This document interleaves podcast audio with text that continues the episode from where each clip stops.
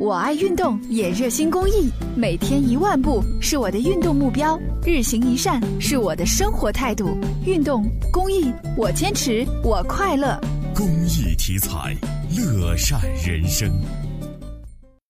我就觉得这是一件好事嘛，用自己的一点行动，能够彻底的改变人家的生活，这多好呀！上午，在河南省人民医院造血干细胞采集病房里，看着血袋里的造血干细胞越来越多，张可军内心的自豪感也油然而生。通过这一阶段的对这个造血干细胞的捐献这个过程的了解吧，对个人来说是没有什么损害的。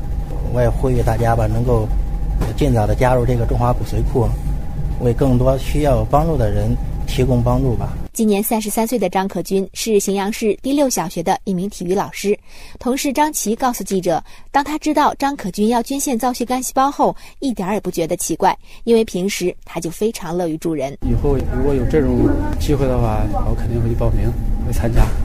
咱们不管是从大的社会来说，还是小的家庭来说，我觉得能够帮助别人，也能够体现自己的一些呃价值，这挺有意义的一件事情吧。与其他捐献者拥有庞大亲友团不同的是，陪同他一起完成八年前承诺的，除了红会工作人员，就只有这位同事了。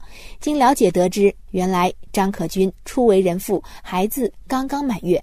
他认为自己的行为是送给孩子最好的出生礼物，这也可以给孩子做一个榜样吧，以后能够积极的、主动的去帮助别人，给自己的这个生活也增添一点色彩吧。